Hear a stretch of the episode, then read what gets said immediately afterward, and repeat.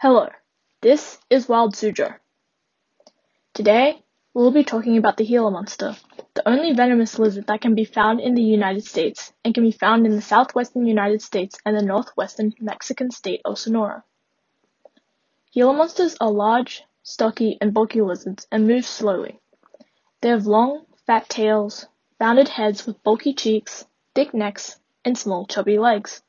Their skin is black, with pink, yellow, or orange markings. The skin is also very bumpy, and the scales look like little jewels. American explorers thought that Gila monsters had a toxic bite and breath, and would die if they were bitten.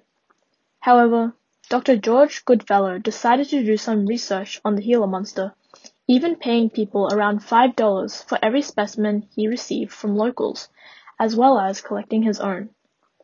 He said that the breath of the Gila monster was very strong and foul, and could possibly be a way of distracting prey from their oncoming death.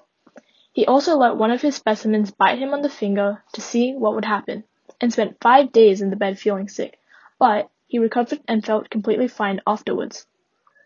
The Gila monster is not fatal towards humans, and the last recorded fatality was before 1930, but those who died had been drunk, which most likely caused dangerous drops in blood pressure. The Gila monster's venom is produced in modified salivary glands in its lower jaw. Its jaws are much weaker than its snake's, so instead of injecting venom, it chews on its victim until venom is repelled into the wound.